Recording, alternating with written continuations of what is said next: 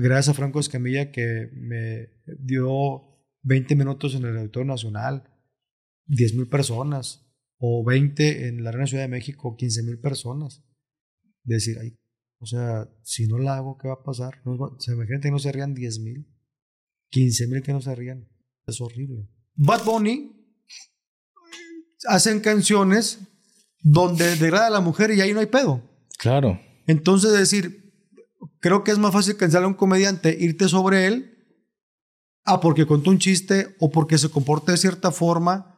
A mí me pareció muy injusto, lo puedo decir aquí al aire, Sí, lo del tío Robert me pareció muy injusto. Todo, incluso cómo vender el producto. De es un producto, cómo se vende, por qué se vende, a quién se vende.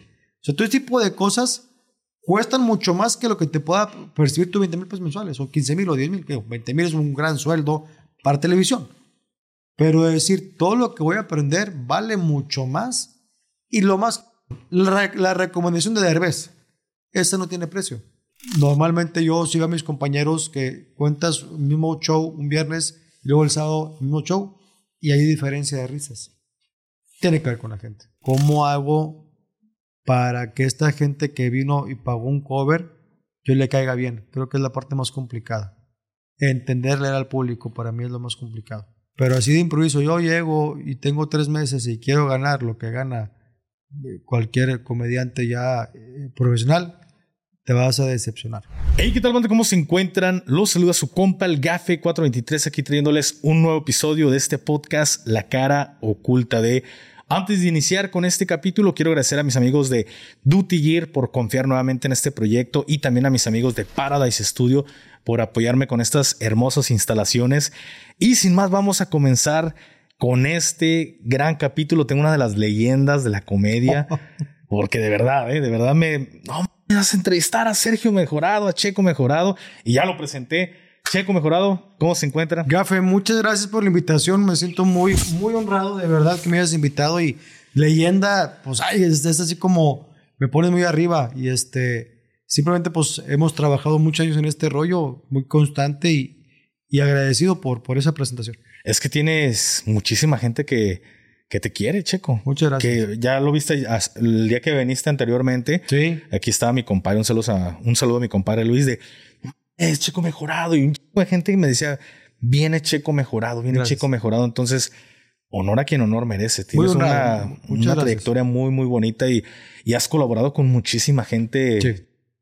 Antes, bueno, mi- una de mis primeras preguntas ya para empezar con este rollo, ¿por qué la mejor comedia está en Monterrey? Yo creo primero porque tiene muchos años. Creo que, que la comedia en Monterrey eh, hay una gran escuela de comediantes y una gran escuela que me parece que se llama Unicornio Azul, que es un bar de comedia donde hemos salido la mayoría de los comediantes que hoy conoces. Sobre todo porque había una guía, o hay una guía que se llama Juanito Leal, que él cuidaba mucho aspecto del show. Te decía más ritmo, o eh, quita estas palabras, quita estos chistes. Y él al principio uno lo hacía, por, pues, ¿por qué no me deja hacer este señor? Pero luego vas entendiendo que eres producto de un negocio. Él, Claro. aparte del bar, él era agencia, o Unicornio es una agencia de venta de comediantes, donde el comediante está entrenado para ir a una empresa de mucho prestigio, como a un cumpleaños de una casa, como a una reunión, donde imagínate tú que no me conoces y me contratas porque te gusté a ti. Pero está tu esposa que no me conoce, está tus hijos o hijas, está tu suegra, está tu mamá, y que a lo mejor es gente que no está acostumbrada a la comedia. Entonces, si tú vas a un evento a decir cosas que o, no estás entrenado y tu show dices, pues yo, yo eh, eh, trabajo en el bar eh, y voy a trabajar en el evento privado como en el bar, sí hay un peligro de no gustar a la gente que no te conoce. Entonces, volviendo al tema, me parece que es por, por la formación que hemos tenido en Monterrey y la sana competencia que tenemos en Monterrey de yo quiero ser mejor que mi compañero, porque hay una, eh, ¿cómo decirte? Hay un modelo de negocio donde tú por día ves cuatro comediantes, desde las 10 de la noche hasta las 2 de la mañana. Entonces, esa franca competencia te hace ser mucho más abusado, mejor comediante, porque al final compites con otros tres comediantes y tú quieres ser el mejor. ¿Por qué? Para el evento privado que es donde se cobra mejor. Claro, anteriormente podemos ver chistes que podían tener los comediantes durante meses y, y así se aventaban varias giras con ese mismo chiste. Hoy en día el, contenido ha ido evolucionando y la gente quiere consumir rápido y nuevo cada, cada, cada, casi cada semana. Así es. Y eso hace que creo que se vuelva o te vuelvas mejor no sé, podría ser como una pregunta también, que te vuelvas mejor al, momento de hacer comedia porque te exiges ya a lo mejor más de lo que te exigías antes de decir, bueno, con este chiste me la llevo tres, cuatro mesecitos, hoy es cada semana tengo que tener algo nuevo. ¿Cómo te, hay, cómo te has adaptado tú a esta nueva sociedad que quiere consumir todo muy rápido? Ha sido muy complicado, la verdad, porque como tú lo comentas, yo soy de la escuela anterior o vieja escuela, como se llama. A mí me gusta esa, esa, la comedia tradicional, ¿no? Donde a lo mejor si durabas 4, 5 años, 7, 10 años con el mismo show, primero porque no salíamos tanto. O sea, no había este rollo de, ir a más ciudades porque no eras conocido. Hoy, afortunadamente por redes sociales, eres más, más conocido, pero te exige mucho más, más tallereo eh, o, más estar pensando constantemente qué chiste voy a decir, ahora cómo voy a abordar este tema. Y agrégale que hoy hay temas que son bien escabrosos que antes no. Entonces, hoy me parece bastante padre el decir, voy a juntarme con cuatro comediantes y, hablar del show tuyo, hablar de, tu espectáculo, hablar de, de, vamos a dedicarte una hora a solamente alimentarte de chistes, eso se llama tallereo. Y me parece que es mucho más padre y te despierta mucho más la, la cuestión de la escritura, ¿no? Y ahorita que hablaste sobre ciertos temas que anteriormente la gente era como, uy, ¿viste lo que dijo Checo? Supiste de este chiste, anteriormente creo que te cuidabas más ese aspecto. Creo que hoy, hoy la comedia ha rebasado un poco ese límite de lo que es políticamente correcto. Yo creo que sí. Antes, por ejemplo, la palabra con V era prohibida en el escenario. Ok. ciertas situaciones, sobre todo sexuales, era, era como tienes que manejarla con mucha sutileza para no ofender a la gente. Eso era antes, ¿no? Hoy eso se rebasó, ya la palabra con V se puede decir en el escenario y la gente hoy es más permisiva, ¿no? Pero temas a lo mejor como, como temas de la comunidad LGBT, antes había mucho chiste que se, se hacía de eso, antes había imitadores que imitaban a Juan Gabriel, que de cierta forma siempre mostró algún amanaramiento, ¿no? Claro. Eh, y, y era, era el chiste de de tú como hombre sentarte en las piernas de otro hombre y hacer ese, ese tipo de, de, cotorreo. Antes era más, más permitido. Hoy hablar de, de ciertos chistes hacia la comunidad es eh, no políticamente correcto, ¿no?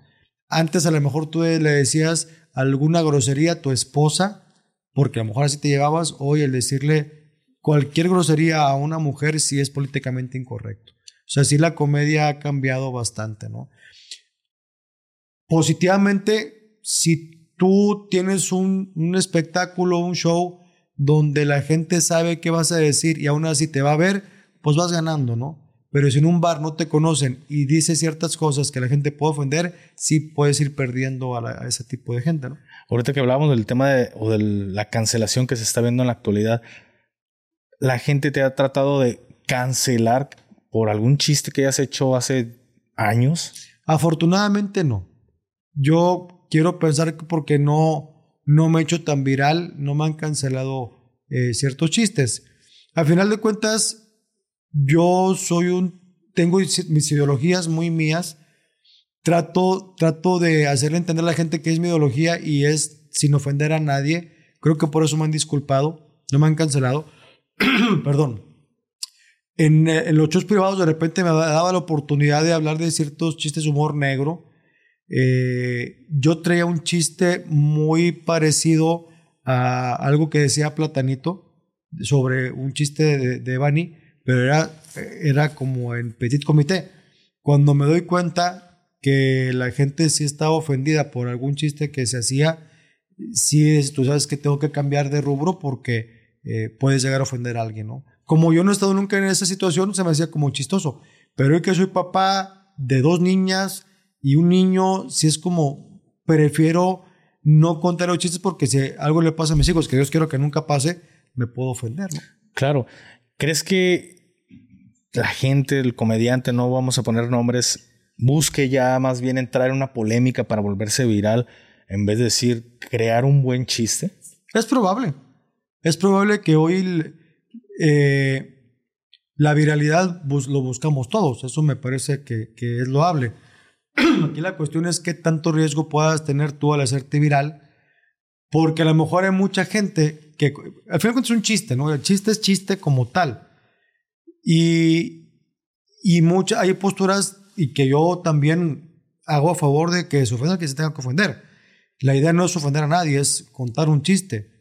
Sí escoger el tema con más cuidado para meter un buen chiste. Es mejor, yo soy de la idea es hacer un buen chiste a, causar shock. ¿Sí me voy a entender? Claro. El que dice, no, yo voy a causar shock, yo voy a, quiero hacerme viral para hacerme famoso, pero conlleva un riesgo. Decir, te puedo hacer famoso con un chiste. Hay gente que te puede ir a ver, decir sí, porque quiero ver eh, de qué se trata su show. Y hay gente que dice, no, yo no voy a ver el show porque está cancelado, porque no me gusta su humor. Entonces sí conlleva un riesgo el querer ser, o sea, hay cierto derecho en querer ser viral.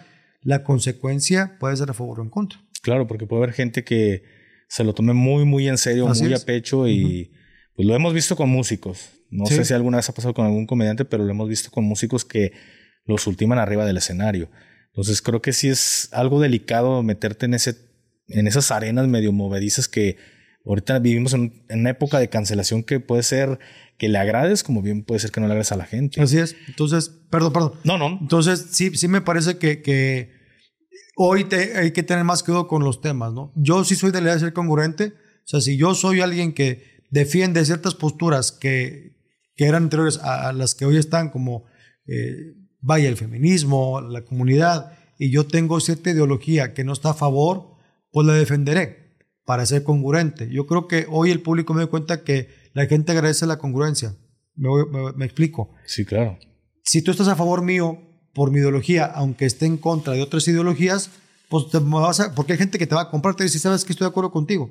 La otra gente de, de otra ideología no está de acuerdo contigo. Pero si yo, porque tratar de quedar bien con esa ideología, me voy para allá, es probable que te pierda a ti. Y esta nunca me va a aceptar porque ya yo me declaré en contra de esta ideología hace tiempo. Hace tiempo. Entonces, yo descubrí, tengo esa teoría que yo voy a ser congruente conmigo mismo. Y con la gente que me sigue. Sigues defendiendo tu postura, por decirlo, porque sí entiendo eso. Y con argumentos, no, no por mis, mis eh, eh, arrestos o por mis agallas o porque soy retrógrada, eh, defenderé la ideología, sino porque tengo argumentos donde dices esto, creo que esto funciona porque tiene muchos años funcionando.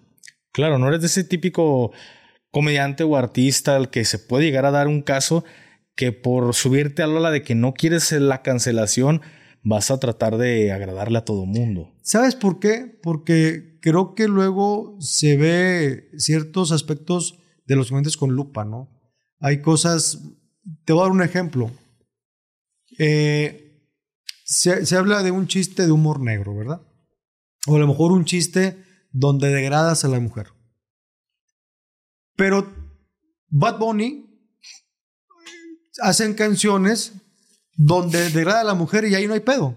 Claro. Entonces, decir, creo que es más fácil cancelar a un comediante, irte sobre él, ah, porque contó un chiste o porque se comporta de cierta forma a mí me pareció muy injusto, lo puedo decir aquí al aire, lo del tío Robert me pareció muy injusto porque la, la, la, dama que estaba platicando lo que le pasó con él, en ningún momento hubo nada. Yo, yo le decía incluso al tío le decía, a lo mejor pasas por patán, porque decir, si no vamos a tener algo más íntimo, vete para tu casa.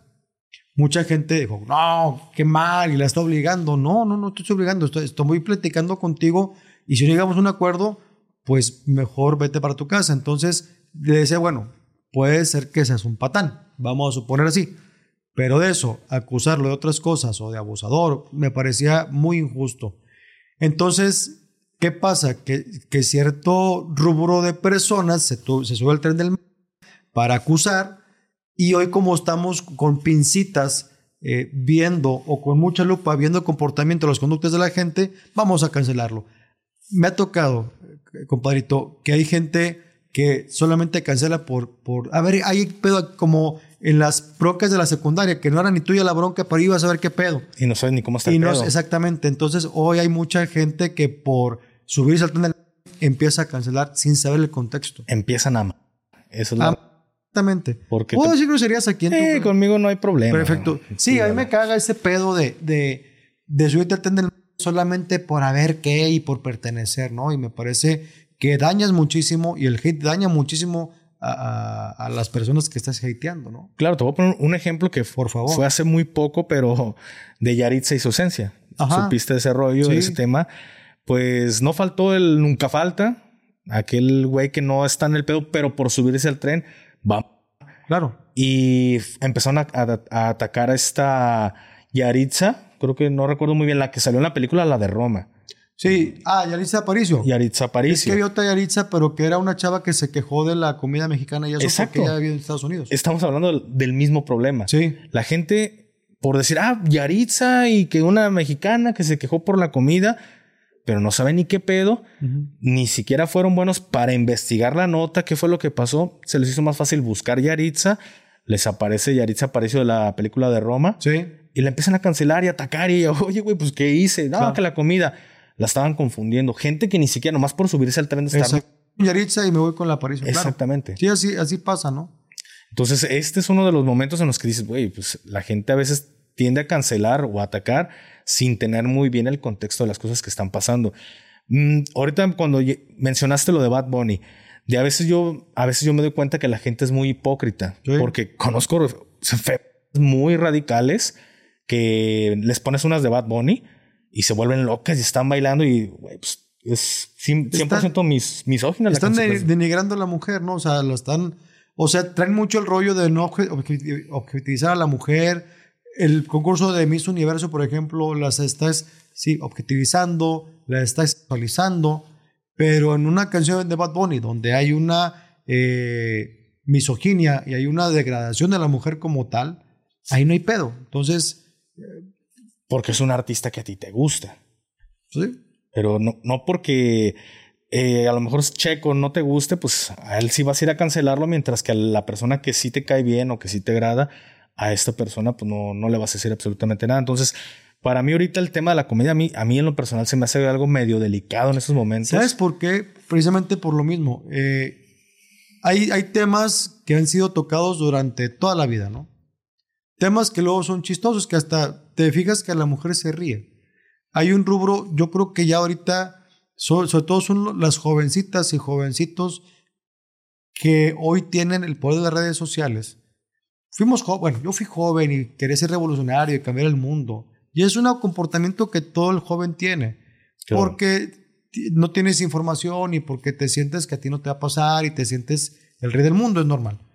Pero hoy con las redes sociales estos jovencitos quieren cambiar el mundo y quieren imponer modas y quieren imponer eh, el nuevo eh, famoso idioma. Eh, creo que hay cosas que digo, too much. O sea, está bien que sigas tus derechos, ya los tienes. Hay derechos que la comunidad y las mujeres ya tienen. Hay argumentos que ya han sido totalmente como decir, estás diciendo una mentira. La brecha salarial, por ejemplo, que gana más hombre que la mujer, eso no es cierto. Es ilegal aparte. Entonces, sí eh, me parece decir, bueno, ya ganamos estos derechos, ahora vamos por más. Hoy el decir, ya que no exista hombres, a mí ya me parece algo bien delicado. ¿Por qué? Porque suponiendo que no hubo igualdad en otros años, estoy de acuerdo y ya lucharon por sus derechos. Me sorprendió hace poquito, lo sabía, que la mujer empezó en México a votar hasta el 53. O sea, tienen votando solamente de 65 años. Entonces, eh, no, sí, no, 70 y... Arriba de Algo así. 70 años, 70 años, se tienen votando poco tiempo. Ese ya es un derecho que tienen, chido. Pero hoy un grupo radical decir, ya no necesitamos hombres, ahora está convirtiendo al revés en una discriminación hacia el hombre. Y no lo está notando. Y no está pasando nada. ¿Me explico? O sea, Sí. decir, respeto tu ideología, pero ahora que ya me digas tú que mejor no exista yo, no está padre. Y por argumentos tan, tan desechables como si yo hago un comentario, ahí, te va. Puedes cancelar por un comentario misógino. Entonces, porque el argumento es tu show o tu, o tu discurso puede provocar a alguien que vaya a cometer violencia familiar a su casa. Yo decía, neta, tengo tanto poder. O sea, un discurso que yo haga de un chiste misógino va a provocar que un, un borracho vaya con su mujer a su casa y, y haya un problema de violencia intrafamiliar. Decía, entonces, así como tengo ese poder, también tengo el poder entonces de decir, oye, los convoco a la raza, a mis fans, que vayan a llenar el Estadio Azteca porque me voy a presentar. Y no siempre pasa. Y no pasa, güey. No pasa ni una ni otra. Entonces a mí me parecía decir, están llevando muy lejos este argumento. Entiendo la igualdad en muchas cosas. Desafortunadamente, por genética y por fisiología, hombres y mujeres no somos iguales. Y jamás lo seremos. Por no, o sea, la mujer está construida biológicamente para muchas cosas, el hombre para otras. Yo no veo una mujer construyendo carreteras y no, por, no porque no sean capaces, pero ocho horas en el sol, medio comiendo, eso muchas veces la mujer no lo va a soportar y no tiene por qué hacerlo. Para eso estamos los hombres. Los hombres estamos para construir carreteras, construir edificios. La mujer también puede, pero ah, yo no veo una mujer solamente por capacidad física de que haga adulto de cemento. Habrá quien lo haga, pero no todas las mujeres. Claro. Y los hombres a lo mejor sí. Y es solamente por cuestión genética y biológica. Si ya me vas a pelear ese argumento, pues ya estamos mal. ¿Por qué? Porque ya es ciencia. Así es, pues estamos en una época, en unos tiempos muy difíciles para todos. Digo, la comedia se me hace algo difícil porque pues hay temas que anteriormente se abordaban con mucha naturalidad y, hoy puede ser cancelado. Pero fíjate, a mí me llama, me llama, me llama mucho la, el tema de la comedia. Y me gustaría preguntarte, alguien como tu servidor que no maneja o que no, no es gracioso, ¿puede llegar a ser un comediante? ¿Sí se puede como estudiar ciertas cosas, aprender y convertirte en un buen comediante o es un don? No, yo creo que yo, yo creo, yo tampoco soy chistoso en mi vida diaria, soy un tipo serio. Conozco muchos comediantes que son tipos serios y hasta neuróticos. Y yo creo que la comedia se va aprendiendo, se va aprendiendo con el tiempo. Yo lo, lo que creo más importante, vaya, sí hay que revisar el material, pero yo lo he hecho muchas entrevistas. Lo más importante es cómo le cae esto al, al, público. Creo que el comediante tiene que buscar, lo primero es caerle bien al público, aunque no seas chistoso. No sé si me entiendes. Sí, claro. Sí, o sea, tú te puedes subir al escenario y si te subes en buen pedo, con buena vibra, hay la gente decir, este hoy me cae bien. Y aunque cuentes el chiste más idiota, la gente se va a reír. Yo he visto comentarios que han costado chistes bien malos y la gente se ríe. ¿Por qué? Porque como lo contó. Polo Polo. Polo Polo no era un tipo chistoso. Era un tipo culto, era un tipo, porque me platican, yo no lo conocí, pero era de los referentes de la comedia en México. Eh, Polo Polo era un tipo bastante culto, muy leído, introvertido. Tú lo veías y así, con tuyas parecía un gerente de banco. Pero empezaba a hablar el señor y era, era una, un deleite verlo. Pero su chiste ya como tal era mal chiste. O sea, el, final del chiste, que es el, se llama remate, el remate del chiste era malísimo. Pero te contaba una historia muy padre. Entonces, a lo que voy para tratar de contestar la pregunta, sí se adquiere eh, la experiencia en el escenario. Depende mucho también si la persona a la, que vas a ir a ver eh, puede llegar a ser famoso, ¿qué voy con esto? Que tú y yo contamos el mismo chiste y a lo mejor yo lo cuento mejor, me desenvuelvo mejor, pero por ser una persona que no soy conocido en el mundo de, de la comedia, la gente no se va a reír como se va a reír contigo solo por ser. No, sabes que no. Yo sí creo que el público, el público sí es muy, muy honesto. Te voy a pegar una historia. Un día, ojalá no se hice una sorry. Fui, fui a Los Ángeles y acompañé a un comediante de que se llama Richard Villa. Es un comediante que trabaja mucho en Los Ángeles. Y fuimos un open mic que era en inglés. Y ese día cayó de sorpresa Gabriel Iglesias Fluffy. Cayó de sorpresa. En el open mic, hablo del open mic como tal, nada más. Yo no voy a decir quién es mejor que el otro. Pero en ese día el Open Mic le fue mejor a Richard Villa que a Gabriel Iglesias. ¿Por qué? El público, el ritmo, algo. Algo pasó esa noche. O sea, yo no quiero decir que Gabriel Iglesias no sea bueno, es muy bueno y es eh, un ícono de la comedia hoy en Estados Unidos. Pero ese día, a lo mejor ya Richard Villa traía muy calado su material y a lo mejor Gabriel Iglesias se subió, a improvisar. No tengo idea qué pasó ese día, pero ese, en ese momento se la llevó. Se la llevó Richard Villa. Y ha pasado también en, eh, han venido unicornio comediantes de primera línea de, de, Ciudad de México, de televisión, y le deseo mejor al comediante local regio que a los comediantes eh, de allá de México, chilangos. Y Checo, ¿por qué tú inicias en el mundo de la comedia? ¿Cómo se te dio lo de la comedia? Por accidente, compadrito. Fíjate que yo soy dentista. ¿Eres dentista? Sí, sí, sí. Yo me gradué en el año 96, salí de la facultad, salí de, mis clases y luego haces un año de servicio social. Entonces yo, yo acabé todo en el 97.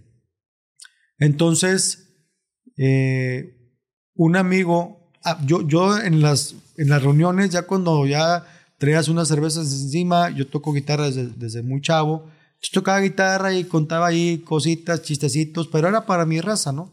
Y era para pasarla bien. Era medio ocurrente ahí con la guitarra. Y un día me dijo un amigo, oye, fui al Unicornio Azul y vi, vi a comediantes y vi un trovador. Se me hace que tú eres más gracioso que él, ¿por qué no vas? Pero me lo dijo como... Cotorreando. ¿Dónde? Como cotorreando. Sí, en el cotorreo. Deberías ir, ¿no? Es como si te dijera, oye, deberías ir al Unicornio Azul a ver cómo te va fue de cotorreo y le tomé la palabra. Entonces fue a hacer audición a Unicornio Azul, me aceptan. Entonces era de trovador yo de nueve y media diez y media y luego yo acompañaba comediantes eh, como músico. O sea, todavía he sido, toda mi vida he sido músico. Entonces en el Unicornio era un tecladista, un, un eh, baterista yo de abajo y acompañé a todos mis compañeros durante un año. Entonces yo trovaba de nueve y media a diez y media y luego me subía con mis compañeros comediantes a acompañarlos en el bajo.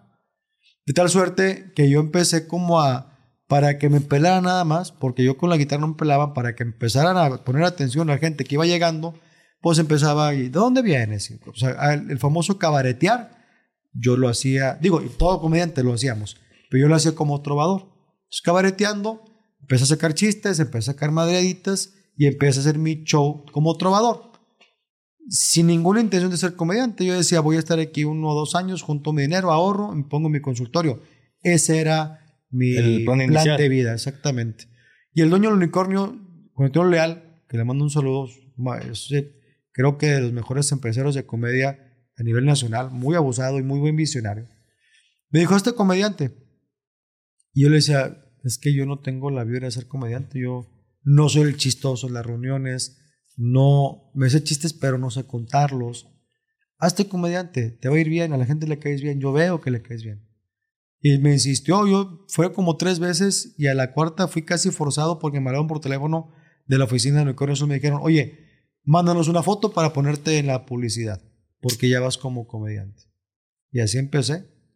16, no sé qué día, bien, bien, junio del 98 fue cuando yo empecé ya mi fecha como comediante. ¿Y qué pasa después de que mandan la, fotografía? ¿Cómo se da ese salto tan grande o ese boom a ser quién es Checo hoy? Pues como el contacto constante con el escenario, porque si el unicornio azul apostó por mí, lo tengo que decir. O sea, yo era una apuesta de unicornio azul al principio, entonces normalmente daban dos presentaciones y me daban cuatro para que yo empezara a practicar mi show. Entonces me veía leal y me hacía correcciones. mira, este, léete este cuento de chistes, escucha este cassette, eh, empieza a armarte de, más eh, eh, rutinas, empieza a armarte de más recursos para, para que seas mejor comediante. Yo imitaba a Luis Miguel porque yo venía, yo era animador de un, de un, de un cantabar, se llamaba, de un karaoke, yo era animador y ahí imitaba a Luis Miguel. Este, entonces, cosas que yo había aprendido durante mi época de estudiante, mi época de andar porque estaba en una rondalla. Entonces, en la rondalla hacíamos medio show también de comedia, yo participaba, pero eran, te digo, cuestiones muy, sin ser profesional, era por el gusto de, hacer ir a la gente, nada más. Entonces, empecé a juntar eh, ese tipo de recursos para meterlos en mi show y total, duramos pues más o menos un año probando hasta que ya, ya me hice comediante ya en forma. Me acuerdo porque yo era comediante y luego me iba, me iba al bajo. Entonces, Mundo Miller, un buen amigo mío, me decía, yo creo que para que tengas credibilidad como comediante, ya no toques el bajo. Pero tú querías seguir tocándolo. Yo quería, porque me gustaba la música, pero sí entendí que yo para poder ser más, eh, sí, más credible, más respetado como comediante tenía que dejar el bajo. Entonces dejé el bajo como a los seis meses y luego ya me hice ya comediante más profesional. ¿Hoy en día tocas el bajo en tu comedia o, no, ya no lo haces? Totalmente. Yo toco otros instrumentos en, en, el, en el show, pero el bajo no. O sea, yo aprendí a tocar algo de sax, la flauta, la guitarra. Este, hoy traigo de novedad una cosa que se llama automatoe, que es un instrumento de pilas que es como, es como muy caricaturesco. Es una cara, una cara de, de como un Pac-Man y tiene un bastoncito y es eléctrico. Entonces en el bastoncito vas tocando las notas de la canción y parece que canta.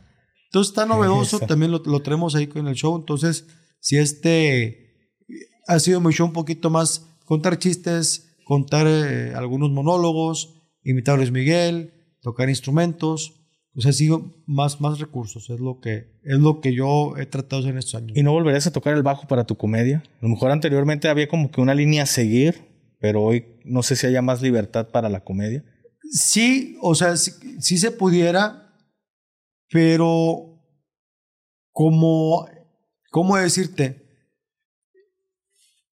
Hoy, voy a ser muy honesto, gano de la comedia, pero no gano lo suficiente como para pagar un staff donde acomodame el bajo, la guitarra, y aparte vamos en gira eh, tres días en diferentes ciudades. Entonces es muy antipráctico tener instrumentos porque te cobran sobre equipaje en el avión. O sea, sí hay muchas cosas que he aprendido en este rollo que entre menos cosas lleves es más práctico y más cómodo para ti, para el show, ¿no? Claro, y también, como, como dices tú, te merma menos la... Exacto. Si yo tuviera más entradas de dinero, pues a lo mejor me daría la oportunidad de decir, ¿sabes qué? Como sé que voy a meter 500 personas o 300 en un show, pues sí lo hago mucho más extenso el show, mucho más de musical, llevar mis músicos, pero hoy sí, eh, honestamente, como sí estamos produciendo nuestros shows y nos va un poquito arriba de tablas, si es como, eh, sin demeritar la calidad del, del, show, sí ser un poquito menos gastos. ¿no? Claro, me llamó mucho la atención que me hubieras dicho que, que estudiaste para ser dentista. Sí. Algo que normalmente veo uh, por las personas que he conocido, gracias a este, a este medio en esta carrera. esta carrera. Yo no, no tengo estudios, realmente no, no estudié. el ser youtuber es una carrera. Yo considero que es una carrera. Sí, sí, sí. Yo también lo, lo, puedo ver de esa forma, pero a lo mejor no tengo un papelito que diga, pues este güey es un comunicólogo. Pero justamente eso, creo que la gran mayoría de personas que se quieren dedicar al medio de entretenimiento le busca por, por ciencias de la comunicación. ¿Por qué no te diste por ese lado? ¿Te gusta el ser dentista o cómo? Fíjate que lo de dentista fue porque yo salí muy joven de, de la prepa. Yo salí a los 16 años, entonces yo quería hacer otras cosas. Yo quería ser eh, futbolista, básquet. Yo quería ser licenciado en deportes. Creo que hay, no creo. Hay una carrera aquí en Monterrey que es licenciado en deportes, ¿no? Porque yo jugaba básquetbol, me gustaba el deporte, me gusta amar el deporte, lo, lo consumo bastante. Le entiendo a, casi todos los deportes, entiendo por qué cada cosa. Entonces decía, por ahí va. Y, pero luego mi papá, que fue el que me, me, pagó la carrera, me dijo, y fue un poquito por imposición, que hoy lo agradezco. En su momento lo reclamé a años, pero hoy lo agradezco. Y el campo de trabajo para alguien licenciado en deportes no sé qué tan extenso sea. Yo no sé si a lo mejor como instructor de un gimnasio, no sé si como director técnico, no sé qué hubiera pasado si hubiera sido licenciado en deportes. No, no tengo idea. Eh, y como dentista, pues tenía, de entrada tendría mi consultorio privado, podía trabajar en cualquier eh, área de salud. Entonces dijo, papá, por aquí te vas y te voy a pagar la carrera. Y en aquel tiempo yo sí me, propuse, me propuso papá, ¿no te, está gustando odontología? Pues no me está gustando odontología, no, no es algo para mí. Yo me sentía fuera como pez en el agua, no me sentía pez en el agua. Entonces, sí tuve, sí mis estudios al principio no me gustaba la odontología, me gustaba una materia que era anatomía humana, esa me gustaba. Las demás no, no le veía yo por dónde. Entonces me dijo papá, para que te cambies de carrera, porque no voy a pagar otra más que la Unión de Nuevo León, que es la más económica de aquí de, del estado, tienes que pasar, el reglamento es que tienes que pasar todas en primera oportunidad, así se llama, primera oportunidad, son dejar materias pendientes para cambiarte de carrera. Para poder hacerlo, tienes que tener todo el saldo. Decir, todo, todo, si todas pasadas, todas las materias pasadas para poder cambiarte de carrera. Y eso nunca pasó. O sea, los primeros cuatro semestres de la carrera yo tenía materias pendientes. Las sacaba después en otras oportunidades, pero tenía materias pendientes. Cuando llego a quinto semestre, que es cuando ya empiezo a ver pacientes que te, te encargan de una limpieza. O sea, tienes que conseguir pacientes para hacer limpieza. Cuando empecé a tener contacto con los pacientes y veía cómo el cambio en la boca era bastante perceptible, dije, ah, esta carrera no está tan mal. O sea, tengo en mis manos curar tu boca. Y ahí fue donde me empezó a gustar la carrera y me empezó a gustar la cirugía bucal. Entonces, eh, a partir de ahí dije, bueno, pues ya me faltan cuatro semestres, ¿para qué me cambio? Mejor vamos a terminar la carrera. ¿Cuántos semestres eran en...? Son diez. Diez. Son diez semestres. Y me empezó a interesar mucho la cirugía, me empecé a clavar por ahí. Algo que, que disfruto, que me gusta hacerlo. ¿Todavía Sigo ejerciendo, sí, todavía sigo ejerciendo. Y yo hice un diplomado en cirugía oral, cirugía bucal, que es hasta hoy, o tengo 26 años operando, haciendo muelas del juicio, quitando caminos retenidos, haciendo algunas cuestiones de algunos quistecitos benignos en la boca, lo puedo hacer. Este, diagnosticar, hago implantes, eh, implantes dentales obviamente. Entonces, no he dejado de ejercer. Es algo que, que lo tengo, que lo sigo haciendo. Mis pasiones son otras, pero digo, la odontología es algo que lo disfruto, lo puedo hacer.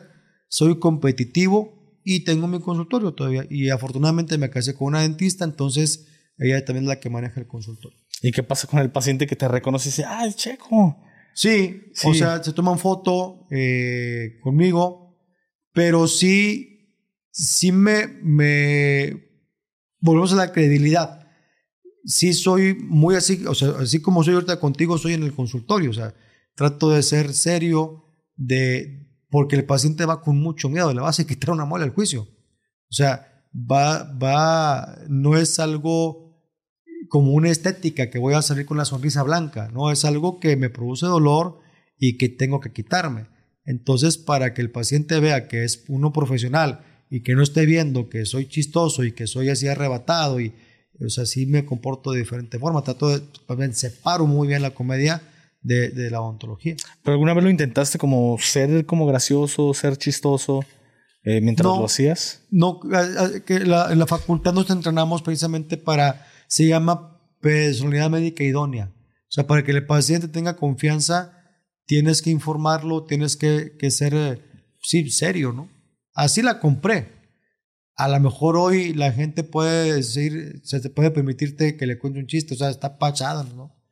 Pero normalmente el médico es diferente, ¿no? Es, es así como más serio.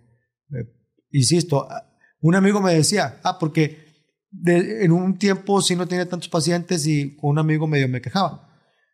Y la esposa de mi amigo le decía, me preguntaba, y pero ¿por qué? ¿Por qué?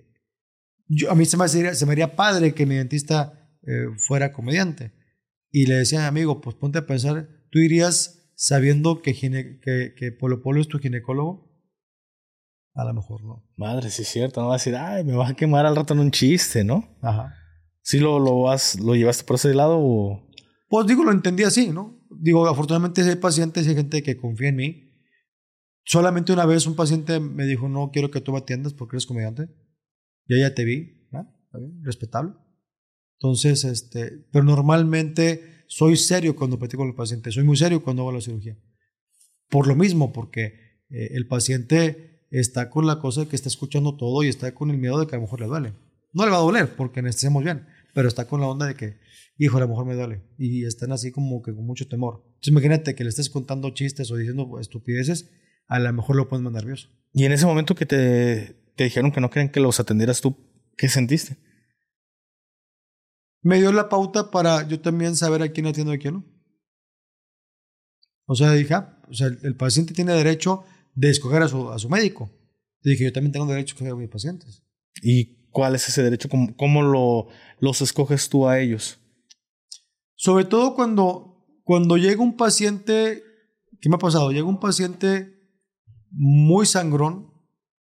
Cuando llega un paciente con... Me pasó pocas veces, pero me ha pasado. Cuando se siente con el derecho de ningunearte, es cuando yo digo, ¿sabes qué? No, yo a ti no te entiendo. ¿Por qué? Porque tengo el derecho a no atenderte. Por tu actitud. Me pasó un día. Eh, como yo soy especialista en este tipo de cosas, a una compañera dentista se la atoró. Ya no pudo sacar la muela. Entonces me hablaron, yo fui y, y creo que la paciente era secretaria de alguien importante. No sé. Yo estaba en una eh, institución trabajando. Entonces, este, llego y le digo, ¿cómo está? Pues aquí esperándolo. O sea, llevo aquí dos horas y usted no había llegado. Le dije, ok, este, ¿cuál es su nombre? Hola, tal. Le dije, pues es que a mí me acaban de hablar. Entonces, créame que vengo lo más pronto que pude. Pues sí, este, aquí estoy esperando porque supone que usted es muy bueno. Entonces le dije, fulano de tal, yo creo que mejor yo no lo voy a atender. Si que hable otro médico, yo no lo puedo atender porque pues con esa actitud no podemos trabajar. Necesito que usted se, tranquilice y que no me esté diciendo lo que me está diciendo. Eh, porque usted me está faltando respeto, yo también le puedo faltar y no quiero hacerlo. Entonces, mejor no la atiendo. Y de ahí se cuenta que dijo, no, doctor, está bien. Este, haga lo que tenga que hacer. ya. ¿Pero sí la terminaste atendiendo? Sí, claro porque le bajó. Pero lo que voy es que sí, le bajó de, le bajó de, pantaloncitos. Este, pero sí, sí, yo dije, bueno, cuando un paciente me rechaza, me, diste la pauta también para yo, no él obviamente, pero para la pauta de, saber a quién atiendo y a quién no. Ok. La pauta también me gustaría saber si es muy necesario para ser un buen comediante tener que brincar a televisión o, o puedes estar únicamente dando puros shows. En, su tiempo, cuando no había redes sociales, sí la televisión era una plataforma importantísima. Creo que todo el mundo queríamos llegar a televisión. Por, otra vez, por la credibilidad. O sea, es más fácil que un cliente te vea y diga, ah, sí lo conozco, lo voy a contratar a alguien que sea desconocido, por muy bueno que sea. Entonces, sí era un plus importante hacer televisión para dar el brinco a hacerte famoso. ¿Tú entraste al mundo de la televisión? Sí. ¿Cómo fue tu inicio en la televisión? Eh, cuando, cuando yo empecé, la televisión, sobre todo Televisa Monterrey, en sus contenidos, de repente decía, pues un comediante. Entonces hablaban al unicornio y a quién tiene disponible. Tengo un espacio de ocho minutos para un comediante. Entonces nos mandaban, como, como agencia, nos mandaban a la televisión. El primer programa que yo hice, o sea, el primer show que yo hice a nivel local fue, o sea, para televisión, fue en un programa que, ay, híjole, se me fue, ahorita se me fue. Algo regio, regio musical, algo así. Y creo que en ese tiempo lo conducía Perla de Yala, una locutora, conductora importante en los 80s y 90s aquí en Monterrey. Fue la primera vez que, que hice mi show en televisión. Y luego Oscar Burgos hace un programa, eh, Oscar Burgos primero hacía infantil hace años y luego eh, cuando tiene su, su intervención o, su, se metió en Oceánica, precisamente le dijeron, oye, pues vaya para niños no, por obvias razones, claro. pero para adultos sí. Entonces hace su programa, Burgos de Noche creo que se llamaba, entonces ahí hicimos, tuvimos participación haciendo show ahí con Burgos. Esas fueron mis primeras intervenciones. Y luego, ya por ahí del 2007, no, 2004, 2003-2004, empiezo yo a escribir con Pini Ramones y Marlon Chompa Descanse. Pini Ramones, hermano de Al Ramones. Él todavía tiene una sección de, en un programa de fútbol local, se llama Pasión Futbolera. Él tiene una sección de eh, un sketch lunes y viernes, entonces yo iba con ellos a escribir y, a, y participaba con ellos en ciertos sketches. Ese fue como mi entrada. Y luego ya, bien, bien, en 2007, eh, Fer Lozano, que es un muy buen amigo mío, también conductor de aquí de, de Televisa Monterrey, hoy con su podcast de Fer Lozano Presenta. Ayer anduvimos con el buen Fer. Fernando Lozano, este, tipazo. Sí, sí, sí, un tipazo. Él me dice, oye, y esa fue mi entrada así bien a televisión.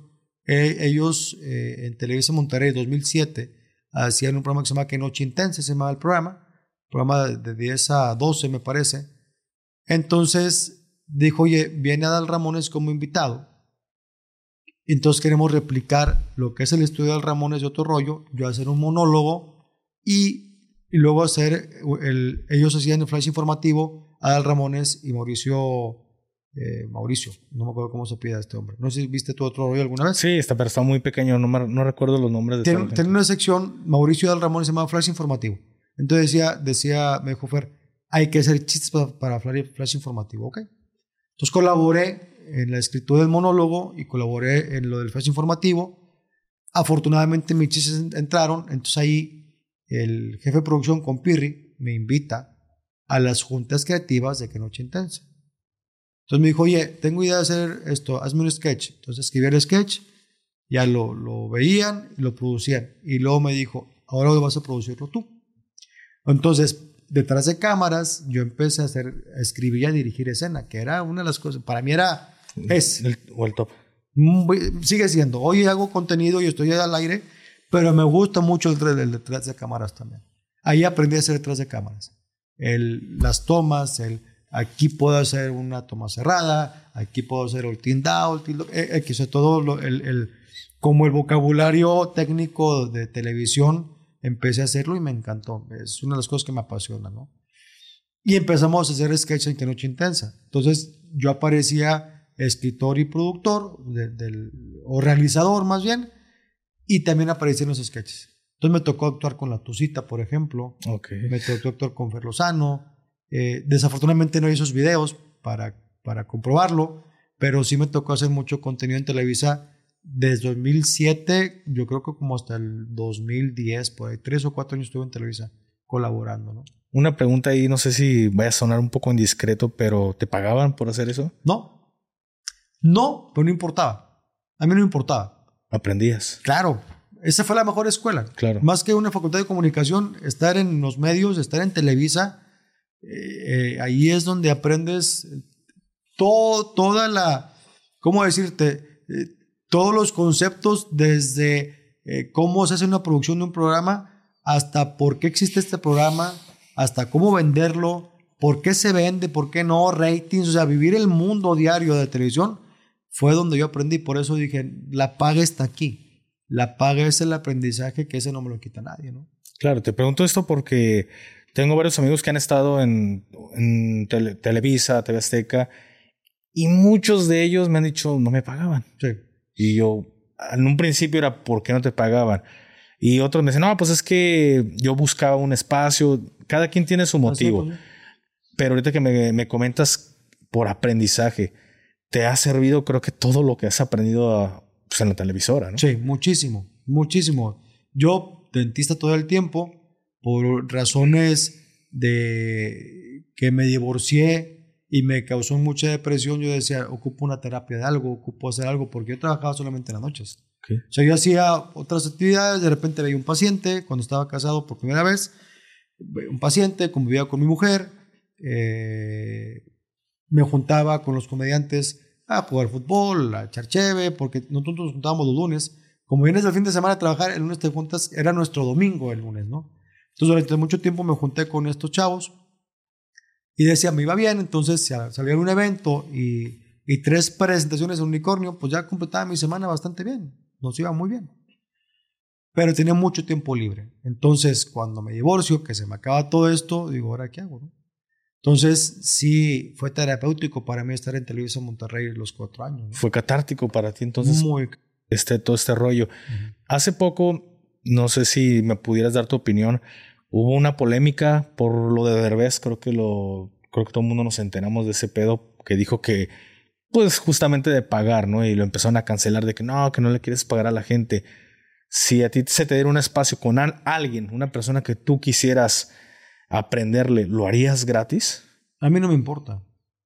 Yo creo que la vida se viene a aprender, yo creo, se viene a aprender y siempre la vida es constante cambio, entonces tienes que estar aprendiendo, estar adaptando. Si a mí Derbez me invitara a escribirle o actuar con él, por supuesto, ¿dónde, señora? ¿Qué horas? ¿Por qué? Porque eso te lleva a otras cosas. ¿cuánto puede, cuánto te puede pagar? Vamos a hacer un número importante de 20 mil pesos mensuales. O 10 mil o 5 mil, no sé.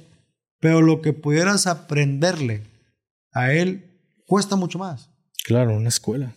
Claro. ¿Cuánto cuesta una escuela de actuación? O sea, con Derbeza vas a obtener actuación, dirección escénica, eh, dirección de cámaras, todo eso vas a aprenderlo. La comedia como tal, cómo escribir comedia, cómo utilizar chistes, cómo hacer un sketch. Güey, son cinco años, una, son materias todas. Dirección de, de, cámaras es una materia a lo mejor de perdido un semestre. Dirección de escena a lo mejor son dos semestres. No sé, o sea, digo, estoy... De relleno, Exactamente, o sea, todo, incluso cómo vender el producto. De es un producto, cómo se vende, por qué se vende, a quién se vende. O sea, todo ese tipo de cosas cuestan mucho más que lo que te pueda percibir tu 20 mil pesos mensuales, o 15 mil o 10 mil. 20 mil es un gran sueldo para televisión. Pero decir, todo lo que voy a aprender vale mucho más. Y lo más, la, recomendación de Derbez, esa no tiene precio. O sea, si Derbez le dice, oiga, eh, Eugenio, oye Eugenio, ya no puedo trabajar porque tengo, tengo familia que mantener. ¿Me puedes recomendar con alguien? Y yo vengo contigo, Gafe, fíjate, te habla de revés. Oye, va checo mejorado, te lo encargo y que le pagues. ¿Tú no me aceptarías? Claro. Cualquier, o sea, esa recomendación te abre más puertas. Claro, yo fíjate que hace, hace poco vi esta noticia y yo diría, pues yo lo haría sin cobrarle un solo peso porque es el aprendizaje, todo lo que vas a, todo lo que vas a aprender, lo, lo vas y lo aprendes en una escuela, pero ¿cuánto te va a salir y por cuánto tiempo? Exacto. Aquí ya vienes directo a... Mira, yo estuve estudiando Derecho y no me gustó. entré, entré, por, entré por el Derecho, pero no me gustó. Yo estoy estudiando Derecho. ¿Sí? A mí no me gustó. bueno, a mí me, Pero aún así, ¿no? Pero, pero aún a así. mí sí me está gustando. Sí te está gustando. Y luego, cuando lo estaba estudiando, me entró la, la pandemia y la universidad no estaba preparada. Creo que nadie estábamos preparados para una pandemia y no sabían cómo enseñarnos a través de clases virtuales. El chiste es de que yo en lo personal, cuando estaba estudiando, yo decía, me gustaría darle por el lado de la comunicación, me gustaría aprender por este otro lado, pero sabes que son cuánto tiempo es de, estudio, cuánto relleno no es. Y al final decían nuestros maestros, miren, siendo sincero, lo bueno o el jugo que ustedes van a aprender no va a ser en la escuela. Así es. Va a ser afuera. Así es. Entonces, lo mismo, no, no digo que no vayas a aprender en, no sé, en actuación, etcétera, pero creo que lo, lo, bueno que vas a aprender ya va a ser ya sobre el, sobre el campo, sobre el terreno. Sí, sí, o sea, que ojalá se entienda la palabra. Estás el aprendizaje ahí. Así es. Hoy, desafortunadamente, tenemos la información chueca. Es que mi tiempo vale. Sí, de, acuerdo contigo. Y yo me enseñó a mis papás a cobrar por lo que hago. Sí, es el deber ser. Pero el deber ser muchas veces no nos lleva a cosas. O sea, el deber es como decían, este, eh, esta analogía está bien padre. Alguien hablando de las ideologías, me tienen que respetar como hombre o como mujer. Sí, es cierto, es el deber ser. Pero hablábamos de los shorts, de los shorts cortitos. La mujer es dueña de su cuerpo y de su imagen y tiene razón. Tiene toda la razón del mundo. Y no me des de gritar porque me violentas. Tienes razón. El deber ser es no gritarte, no juzgarte porque estás enseñando media nalga, no, no decir nada ni gritarte porque es tu derecho y, y, enseñar media chicha es tu derecho, es cierto. Y nadie te tiene que gritar ni juzgar, es cierto. Es el deber ser. ¿Tú crees que en Tepito, a la una de la mañana, dentro de Tepito, te van a respetar? Claro que no. Y es el deber ser. Pero realmente la sociedad o el mundo está en otras cosas, ¿no? Perdón. Ah. Entonces, igual, igual con, con el rollo de, de, cobrar o no cobrar, de, cada quien depende de lo suyo, ¿no? Y decir, no voy con Derbez porque no me paga, ay, güey, de lo que estás perdiendo.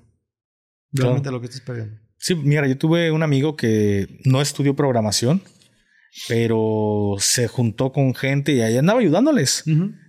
Y estos chavos le enseñaron el tema de la programación. Ellos sí habían estudiado en una universidad, diplomados que se aventaron. Estos morros sí le habían metido mucho.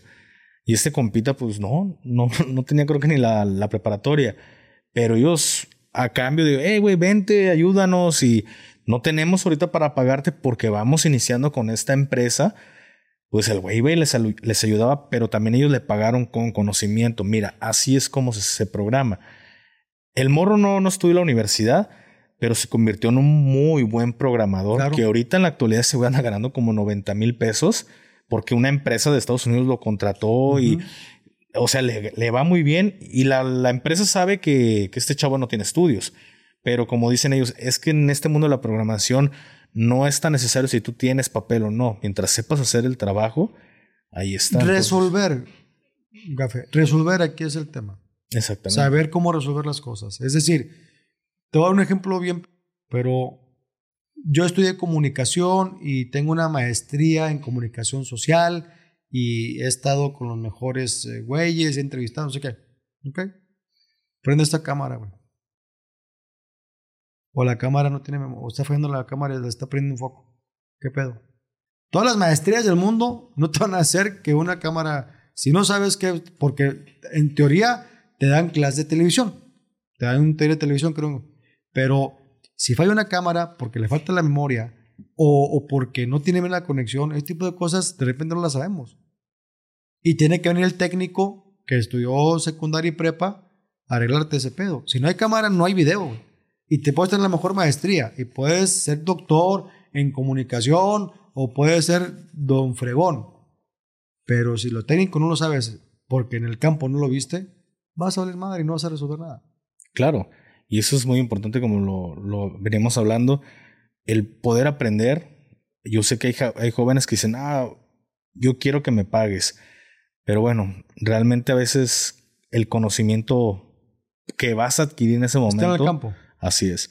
Un consejo que tú me puedas dar, porque realmente me gustaría entrar, no a la comedia todavía, porque siento que no, no sé, como que no tengo ese toque, no sé, pero lo que sí me quiero meter mucho es en la conferencia. Pero aún me da miedo aparecer frente a tanto público. De hecho, he estado haciendo blog, pero no sé, cuando hay mucha gente a mi alrededor me pongo muy nervioso. ¿Cómo le haces tú para lidiar con todo ese tema de, de tener mucha gente en un, en un, mismo espacio? Mira, pues ya son muchos años, ya, ya la práctica te va haciendo que tengan, o sea, no, no se piden los nervios, pero sí aprendes a controlarlos. Ese es, ese es el, tema. Yo soy de la idea, y no es para, para ser conferencista, sino es, este consejo te lo doy para la vida. Y no es un consejo, es una sugerencia. Yo soy una, no consejos. La sugerencia, la única forma de romper un miedo es enfrentarlo. No hay otra. No conozco otra forma y no hay otra forma. La única forma de que rompas el nervio entre cinco o siete gentes que estás viendo enfrente es estar enfrente y saber lo que vas a decir. ¿Hubo algún momento que tuvieras miedo arriba del escenario tú, Checo? Ya, aunque tenías tiempo ya haciendo comedia. Sí. O sea, siempre, siempre, siempre antes de subir un escenario me da, me da nervios. Me da. No es un miedo, sí, es, es el, el, estómago que lo siente así como muy. Ya voy a entrar. Y te da miedo por el hecho de que ya vienes o sea, entre vas más creciendo o, tienes un mejor nombre o ya eres un poco más conocido, ya es una mayor responsabilidad. Porque decir, oye, la gente viene a verme y se me va bien, hijo de su madre, es un nervio horrible. Es un miedo y estás pensando pura. Decir, oye, si me va bien, güey. Son 100 personas. O, o, por ejemplo, gracias a Franco Escamilla que me dio 20 minutos en el Auditorio Nacional 10 mil personas o 20 en la Arena Ciudad de México, 15 mil personas. Decir, ay, o sea, si no la hago, ¿qué va a pasar? No, se imagínate que no se rían 10 mil, 15 mil que no se rían. Es horrible. Entonces, la única forma de decir, estoy aquí, no te pargo. Y tiene que irme bien. Y voy a hacer lo posible. Si no, pues ni pedo, no, pero voy, voy a tratar de que me vaya bien.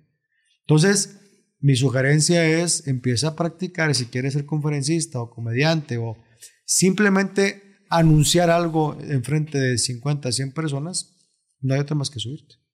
Claro. Es como cuando tenemos miedo al agua, no sé nadar. La única forma de aprender a nadar es que te, te, metas, güey. Que lo intentes. Poco a poco meterte, pero meterte al hondo. Y poco, o sea, el único, insisto, yo le perdí el miedo al agua cuando mi papá me dijo, cruzate por lo hondo. No, sí, cruzate, si no te voy a aventar. Me crucé salía a respirar, no era tan difícil. El, incluso cuando vas a ligarte a alguien, el primer temor es que te rechacen. O sea, hay que ir. Tienes dos opciones, o te rechazan o te, quedas. El no ya está ganado, ¿no? Exacto. Yo hace poco me invitó Adrián Marcelo a un show que tuvieron en vivo de, pues por, porque cumplió años el, programa de conversaciones. Y fue la primera vez que estuve ante tanta gente. Sí estaba muy nervioso, pero creo que lo que me ayudó mucho en ese momento fue de que no estaba solo, que había tres personas más y por ahí empezamos como a pimponear todo el tema. Pero sí me sentía muy nervioso antes de subir al, escenario. Ya estando ahí, se olvidó, pero porque no le dedicaba como que la mirada a, a las personas. Estaba más que nada concentrado en estar viendo a, a, Marcelo, a Bandido, o a Loco, a Dani. Entonces creo que por eso lo, lo, olvidé que estaba este rollo ahí, pero no sé cómo actuaría yo solo. Mira, la sugerencia técnica, o sea, ya, ya estando en el campo, es eh, panea, panea. Ve sobre la gente, no, no mires las caras, porque una cara que no se está riendo o, o está así como, o sea, una cara a lo mejor no dice nada, pero estás pensando, ah, ya no le caí bien. No está riendo, qué amargada, no le caí bien. Ah, este güey este, está bien serio, no le caí bien. Y a lo mejor tiene parálisis, güey. A lo mejor el botox es más. Ya le estás juzgando. Y ya le estás jugando. Entonces, técnicamente lo mejor es estar paneando encima de la, de la cara, encima de la, de la cabeza de las personas. O sea, ellos no están viendo que no lo ves. Para que no te cause rechazo al principio es mejor estar ahí viendo por encima. Porque la vista es, ah, me está viendo y no, estás viendo para arriba, arriba de acá.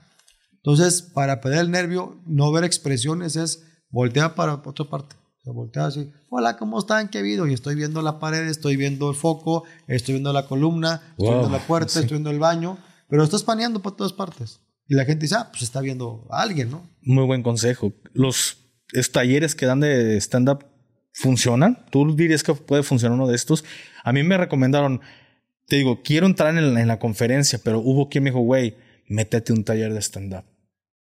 Sí. Y te vas a poner a prueba a niveles que quizá otras cosas que están más tranquilas lo vas a, lo vas a manejar muy Hay bien. Hay varios talleres importantes y buenos. Está el de Gus Proal, que es el más reconocido. Está el de Nicho Peñavera, que me parece bastante buen taller.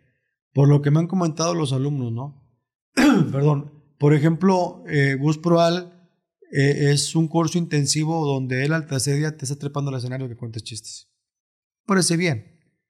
Nicho, tengo idea de que es otro tipo de taller, eh, es mucha escritura, es eh, perder el miedo al escenario, es otro tipo, son, talleres, todos para mí son buenos mientras hay información válida. Son los dos que conozco que están, que los alumnos salen muy bien. Debe haber más talleres, pero ahorita no, creo que el Chaparro Salazar da también taller. O sea, en México es un dan talleres, no sé en Guadalajara como usted, en Monterrey no conozco que den talleres ningún comediante, este, pero creo que son los que, los que creo que son bien recomendables. ¿no? Va a ser que se va a buscar un, algún taller porque sí me quiero meter. Ya, sí, para algo. A lo mejor no para comedia, pero a lo mejor, ah, de esto material agarro para mi conferencia, esto me sirve. Claro. O sea, no, en la conferencia no tengo que hacer reír. Exactamente. Pero a lo mejor en mi speech puedo meter este comentario que pueda ser gracioso y romper como un, poco esa seriedad, esa tensión que se puede ver. Digo que si alguien me, me recomendó, carnal, quieres entrar al mundo de la, de la conferencia, tómate un taller de stand-up. Ponte a prueba porque es, difícil hacer reír a, la gente. Mantenerlos serios es fácil, mantener a, alguien serio. Entonces, así vas a perder, creo que este miedo de, de estar frente a tanto público y pues al final de cuentas no, no estás como obligado a hacerlo reír y pierdes como el miedo de, ah, no manches, hay tanta gente. Es un pánico escénico, ¿no? Sí, es un pánico escénico y la única es treparse. Ya conforme vayas agarrando confianza, ya es como te relajas, metes el chiste o el comentario así agradable o, o qué guapa está usted. Digo, no sé si en la conferencia te van a agarrar buen pedo, pero a lo mejor sí decir, este, no sé, digo, las conferencias a mí me atraen, me llama la atención. Eh, pero sí tiene, tiene la peculiaridad de que no estás obligado como conferencista a hacer reír. Así es. Vas a hacer reír es un plus, pero yo vengo a aprender. ¿Cuál es tu proceso creativo para hacer un chiste? ¿En qué te basas? ¿Cómo, cómo obtienes tu, tu contenido? Eh, Normalmente en los talleres yo he aprendido que es premisa, remate. Premisas de lo que voy a hablar, el remate es buscar algo chistoso. Y eso se me hace complicado para mí. Porque de repente, aunque tengas el músculo, esto, no confío en que se rían de esto. Me da risa a mí. Ha habido ocasiones en que me da mucha risa a mí y a la gente no. La comedia es prueba y error al final de cuentas. Pero para irme más a la segura, yo agarro un chiste ya hecho. Muchas veces decir, ah, este chiste ya tiene final, entonces voy construyendo sobre, el final. O voy construyendo una historia sobre lo que ya sé que va a pasar. Se me hace menos complicado. ¿Y cómo es que pones a prueba ese chiste? Que la gente diga, no sé, haces Lo cuento a tres, cuatro amigos. Oye, güey, traigo este, que ya saben. Oye, traigo este y escúchalo. Ah, si se ríen, ah, este, si de los cuatro se ríen tres, es un buen chiste. Se lo cuento a mi mamá, mi mamá se ríe, algunas veces lo cuento, a veces no. Este, pero sí tengo mi público, no es mi público, son, es gente en la que confío de decir, oye, tengo ese chiste, chécalo, ¿cómo va? Y me le pone, no me le quitan, o no está bien, o está muy pelado, no sé, cosas, cosas de ese estilo. He escuchado que hacen como que un pre, no sé, no sé, la verdad desconozco el nombre, que es como poner a prueba tu chiste, no le cobras a la gente por entrar y tú vas calándote. ¿Cómo, cómo se llama esto? Me, open mic. Open mic. Micrófono abierto, open mic. Es un micrófono donde la gente sabe que los comentarios van a probar chistes. Entonces, eh, la mejor forma de hacer un show, o sea, para mí la mejor forma es, tienes tu show, ir probando sobre tu show. O sea, ya, tienes una presentación tal día, en tal, en tal ciudad, pruebas ese material ya en tu show.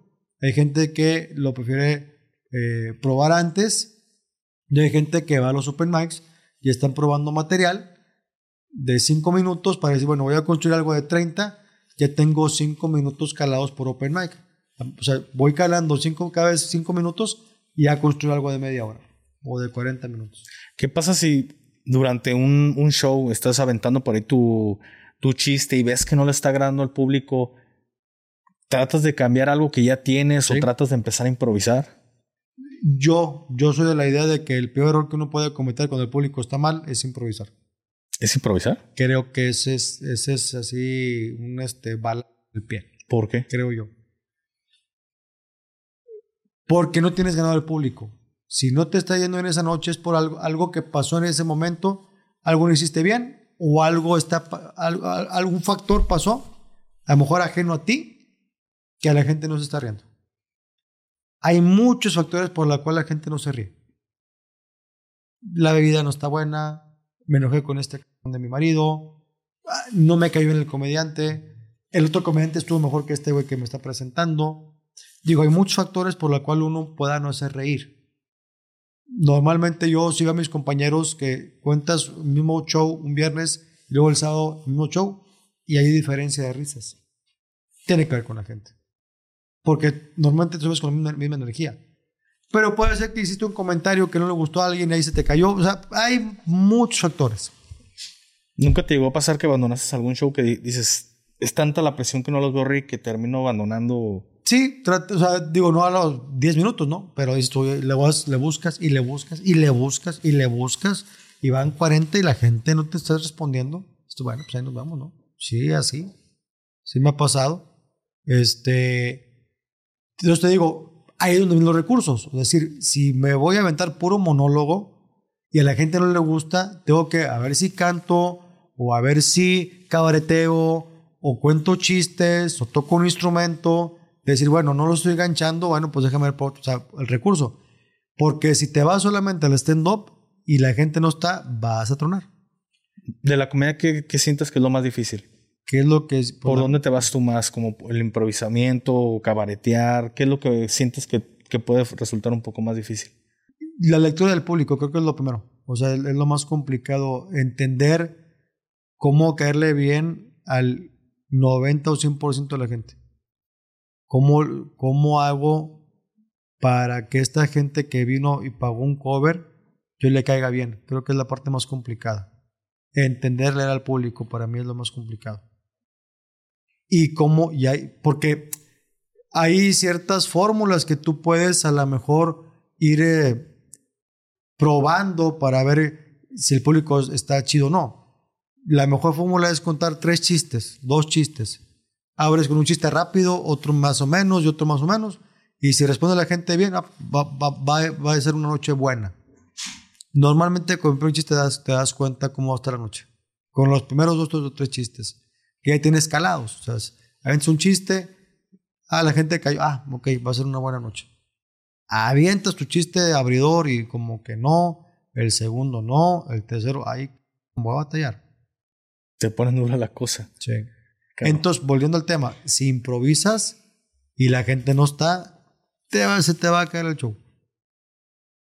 Lo que pasa es que yo creo que está los que ya los que ya tienen colmillo hacen como que están improvisando.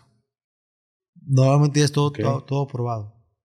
Haces como que improvisas, pero realmente está todo probado. Se juegan muchas cosas para que te puedas... Sí, improvisas dos, tres cosas, o a lo mejor algún comentario, o algún chiste que traías ahí enterrado, lo tiras y lo improvisas. Pero armar un monólogo así desde cero para que, que se... Ah, está, está improvisando. No está improvisando. Ya todo bien Ya está calado. Y ahorita que dices de armar, no hay gente que, algún comediante que tú sepas, sin decir un nombre, si ha pasado, que por ahí en el público ponen gente de, te voy a preguntar algo y tú tienes que responder algo gracioso, quizá para zafarte de un momento así como incómodo. Que yo sepa, no. La Todo siempre es natural. Yo creo que sí. O sea, digo, no puedo hacer el paro a nadie, pero yo creo que eh, sí es muy costoso y muy complicado eh, decir, te voy a pagar. ¿Va? Y en cada show. ¿Por qué? Porque te aseguro que a todos los comediantes la noche es diferente. Siempre es diferente. O sea, tú traes un esqueleto del show, pero de repente sabes que no está jalando por aquí, me voy por este lado. Y vas, que, vas viendo que está jalando por este lado, a lo mejor ya, ya la improvisación con el público ya no me va a servir. Mejor lo voy por este lado. ¿No sé me entender? Sí, claro. Sí, porque yo tengo, o sea, de cuenta, traes un esqueleto, vas de más a menos, vas diciendo, ah, pues por aquí me voy, así voy a empezar, aquí le voy metiendo. Y el show tiene una cronología, tiene un orden. Entonces, si me salgo de ese orden porque no me está jalando cierta rutina, me voy por este lado, ah, está jalando, pues ya, ya pierde el orden y ya el irme a lo, con los famosos paleros ya no me va a servir. Por eso yo creo que, que y aparte es costoso decir, oye, me voy a ganar 2, 3 mil pesos por show, o 4 mil o 5 mil para pagarle un palero por cinco minutos no se me hace buen negocio. No, no es costeable, ¿verdad? No. ¿Algún consejo que le quieras dar a todas las personas que nos están escuchando y que quizá traen esta idea de entrar al mundo de la comedia? Primero que no se tanto, ese es mi primer consejo. Segundo, yo creo que hoy estamos mal informados. Si lo haces por dinero, te vas a decepcionar muy rápido. Se gana bien, con el tiempo. Pero así de improviso, yo llego y tengo tres meses y quiero ganar lo que gana eh, cualquier comediante ya eh, profesional, te vas a decepcionar. Esto hazlo por amor, por pasión, porque te gusta la comedia, porque te gusta reír, porque te gusta que te idolatren. Está padre, o sea, el escenario es, hazlo por eso, por pasión. Pero si es más por dinero, busca otra cosa. Ese sería mi consejo. ¿Hay alguna edad como para decir, ah, ya estás muy grande para la comedia? Yo creo que para disfrutar el proceso, creo que se, empieza joven. ¿Sí?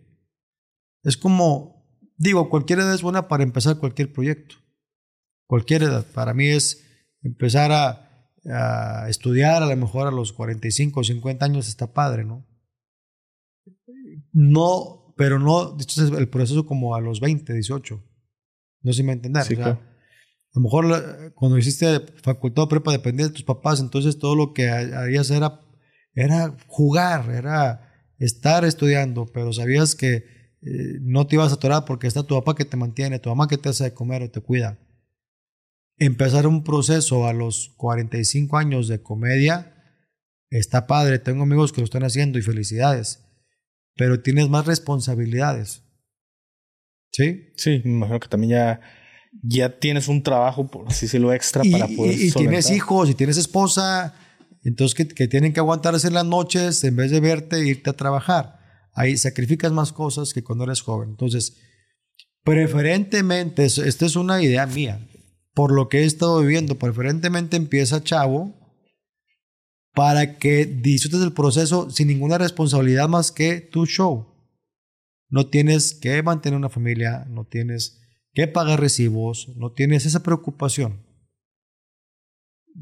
Pero si quieres empezar a los 50 años, dale, pero es un proceso diferente. Claro. Pues muchísimas gracias, Checo, por, por haber No, al estado aquí, por haber un honor. No, el honor es mío que, que estuvieras aquí en este espacio y pues agradecerte nuevamente, Checo. Ahí vamos a estar en, en, en tu espacio para que pasen a ver esa entrevista. ¿Cuándo Checo saldría? Café. Más o menos Eh, yo creo unos tres semanas. tres A- semanas. A, lo partir mejor andan saliendo casi, Igual. casi a la par. Ok. Y pues nada, mi gente, muchísimas gracias por haber llegado hasta este punto. Ya saben las redes sociales de nuestro invitado. Estuvieron apareciendo a lo largo de este video y también están ancladas en la caja de descripción. Nos vemos en un siguiente episodio. Se despide de usted su compa el Gafe 423 y mi buen amigo. Sergio Mejorado, gracias. Hasta la próxima. Bye. Bye.